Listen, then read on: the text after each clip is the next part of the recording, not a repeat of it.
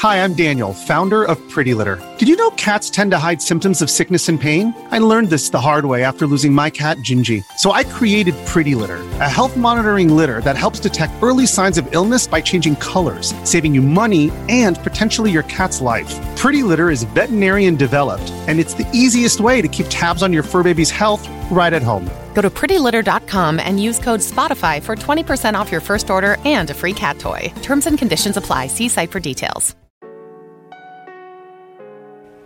Hola a todos, soy Víctor Abarca y estás escuchando Expreso con Víctor, el podcast diario sobre tecnología, tecnología que importa y cultura digital. Y bien, mientras Google está anunciando, todo lo nuevo que está por llegar a Android 13, pues Xbox vive lo bueno y también lo malo de una industria que a veces puede resultar un poco como agobiante, ¿no? Y mientras ayer celebraron su Xbox Games Showcase Extended, que por cierto he visto muchísimo hype en internet con todo este evento, pues en Estados Unidos parece que se ha ordenado un bloqueo temporal a la compra de Activision Blizzard. Y vamos a hablar también, como siempre, también de inteligencia artificial. Así que vamos al lío. This episode is brought to you by Shopify. Forget the frustration of picking commerce platforms when you switch your business to Shopify, the global commerce platform that supercharges your selling wherever you sell. With Shopify, you'll harness the same intuitive features, trusted apps, and powerful analytics used by the world's leading brands. Sign up today for your $1 per month trial period at shopify.com slash tech, all lowercase. That's shopify.com slash tech. Hoy ha sido como una intro muchísimo más rápida que otras veces porque ha sido como, venga, que hay que empezar, hay que empezar a contar cosas. Y nada, eh, quiero empezar con las novedades que tenemos sobre inteligencia artificial. Y es que OpenAI ha informado a través de su blog oficial que ya están disponibles las nuevas versiones de GPT 3.5 Turbo y GPT-4. Las novedades en estas versiones están eh, presididas por la función de llamada, la cual va a permitir a los desarrolladores de escribir funciones de programación para que los modelos creen código que ejecuten estas funciones. Tal y como han explicado en TechCrunch, ¿vale? Porque yo esto me resulta un poco complicado, pues las llamadas a funciones lo que van a hacer es ayudar a crear chatbots que respondan preguntas llamando a herramientas externas, que es decir, que tengan como una combinación con una llamada externa. Además van a convertir el lenguaje natural en consultas de bases de datos y van a ser capaces de extraer datos estructurados de texto. Y bien, respecto a la versión GPT 3.5 Turbo, pues esta herramienta será capaz de procesar cuatro veces más de texto, lo cual supondría hasta 20 páginas de texto en una sola vez. OpenAI también ha comunicado una reducción del precio, lo cual podríamos resumir en, que, los desarrolladores van a poder usar el modelo 3.5 Turbo por aproximadamente un dólar por cada 700 páginas, es decir, que es más económico. Siguiendo con la inteligencia artificial, pues tenemos una noticia, pero de un calado un poquitín más, más político. Y es que acabamos de conocer que Google va a retrasar en Europa el lanzamiento de BART, que es su chatbot. Esta noticia la hemos conocido a través de la Comisión de Protección de los Datos de Irlanda, es decir, la principal autoridad de protección de datos de la Unión Europea. Y al parecer, y según informan desde este organismo, pues la cancelación del lanzamiento, o mejor dicho, el retraso de, esto, se debe a motivos de privacidad, unos motivos que señalan directamente a Google.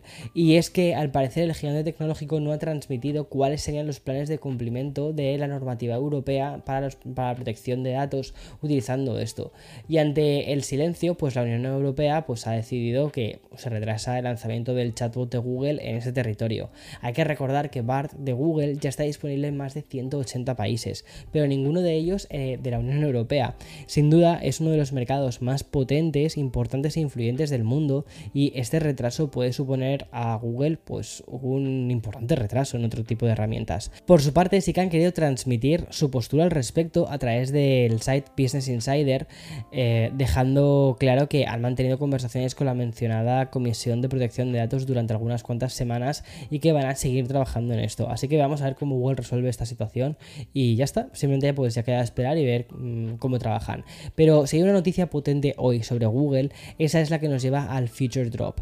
Y es que antes de conocer Android 14, la versión actual del sistema operativo hace su gran actualización con herramientas nuevas y actualizaciones que se van a implementar tanto en los Pixel como también en el Pixel Watch. Por ejemplo, La gama de teléfonos de Google Pixel va a añadir al asistente la posibilidad de programar verificaciones de seguridad. Tal y como explica en el comunicado, vas a poder decir, por ejemplo, ok, no voy a decir el nombre del, del asistente, ¿vale? Pero ya sabes, bueno, vas a poder decir esto, ¿vale? E iniciar una verificación de seguridad durante 30 minutos. Si sales a correr por la noche y tras esos 30 minutos pues no respondes a la verificación de seguridad en el tiempo establecido, se va a notificar a tus contactos de emergencia y se va a compartir la ubicación en tiempo real de dónde te encuentras. De la misma manera y siguiendo con la importancia de la seguridad, algo que también es bandera de Apple, por cierto, la detección de accidentes automovilísticos en Pixel ahora puede mantener informados a los contactos en caso de que haya un accidente grave. ¿Cómo? Bueno, pues compartiendo la ubicación en tiempo real y el estado de la llamada con tus contactos de emergencia. Además, los servicios de emergencia, que esto ya se implementó en 2019, ¿vale? Va a poder también eh, saber dónde estás. Pero bueno, esto era una función que ya existía. Lo que no existía era la parte de tus contactos de emergencia. Y en las vertientes más lúdicas, este Pixel Drop nos ha permitido crear vídeos más grandes y mejores gracias al macro focus del Pixel 7 Pro. De la misma manera, a partir del Pixel 6 va a permitir hacer fotos solo con la palma de la mano. Te explico. Cuando tu teléfono detecte que has levantado el brazo para hacer el típico selfie, pues el Pixel lo va a detectar y se va a activar un temporizador que puedes configurar para que oscile entre los 3 y los 10 segundos. Y respecto a las actualizaciones así como más, más cosméticas, más de mm, cositas que quedan monas, pues Pixel va a usar la inteligencia artificial para convertir las fotos de fondo de pantalla en dos dimensiones en escenas dinámicas 3D. Estos nuevos fondos de pantalla van a cobrar un aspecto cinematográfico a partir del Pixel 6, así como la llegada de los fondos de pantalla de los emojis, los cuales nos van a dejar combinar más de 4000 en diferentes patrones y colores. Google también añade un acceso rápido a la ubicación de los diferentes dispositivos y lo hace incluyendo acceso desde la propia pantalla de bloqueo.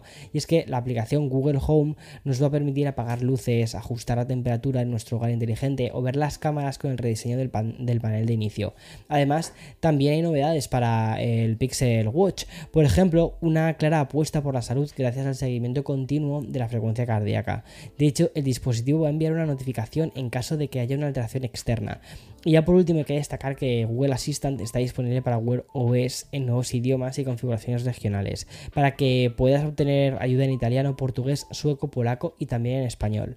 Y seguimos con una noticia que complementa la información que te, he dado, que te di ayer en el podcast. Y es que, gracias a la confirmación de Financial Times y Bloomberg, ya sabemos que finalmente la Comisión Federal del Comercio de los Estados Unidos pues va a bloquear la compra de Activision Blizzard. Y efectivamente las cosas se están poniendo un poco complicadas para, Microsoft. Y es que su acuerdo de 69 mil millones de la compra de uno de los mayores estudios de videojuegos del mundo, pues está siendo un poco puesta en tela de juicio. Es que el juez federal de Estados Unidos ha emitido la orden que impide de manera temporal la compra de Activision Blizzard. Como te comenté ayer, es una especie como de orden judicial preliminar en lo que el tribunal de Estados Unidos toma una decisión final.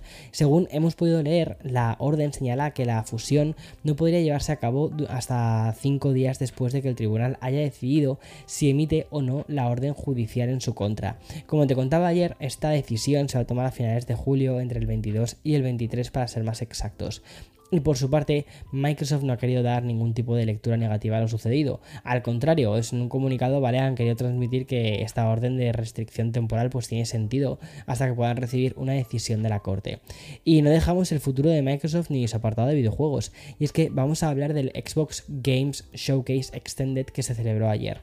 Y es que nos trajo una batalla de novedades, adelantos y anuncios que es brutal. Bueno, Comenzamos con los gameplays y adelantos sobre títulos como Towerbone, Lies of P y también las imágenes exclusivas de Cyberpunk 2077 Phantom Liberty.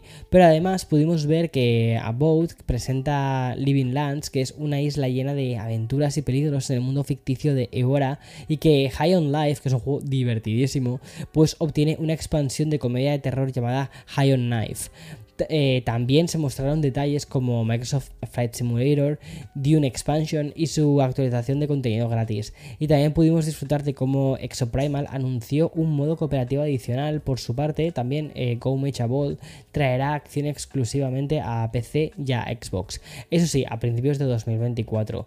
Y los usuarios van a poder elegir entre personajes como un robot armado con una pistola o una bola rodante ágil por cuatro mundos distintos. Y también se anunció que The First First Descendant tendrá una versión beta de juego cruzado y este adelanto mostró los gráficos de alta calidad desarrollados con un Real Engine 5 que se ven espectaculares. Va a estar disponible para PC y consolas, incluidas las Xbox Series X y S y también la Xbox One. Ya por su parte, la beta va a comenzar el martes 22 de agosto y va a durar una semana. Y ya por otro lado, The Lampslider League se presentó como una aventura pump eh, ambientada en un 1930 alternativo y que está disponible el, va a estar disponible el 3 de octubre. Y además va a ofrecer una mezcla de infiltración en tiempo real, combate táctico por turnos y gestión de equipos. Y ya por último, el programa acelerador de desarrolladores ID Xbox anunció los 10 títulos que van a estar disponibles en el Game Pass. Ahí vamos a ver nombres como eh, Tectónica, Neon White, Sea of Stars y Little Kitty Big City.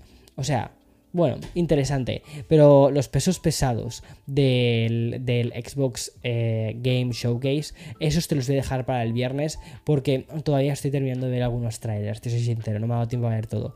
Y hay algunos que me molan mucho. Y ya está, eh, hasta aquí eh, las noticias de hoy.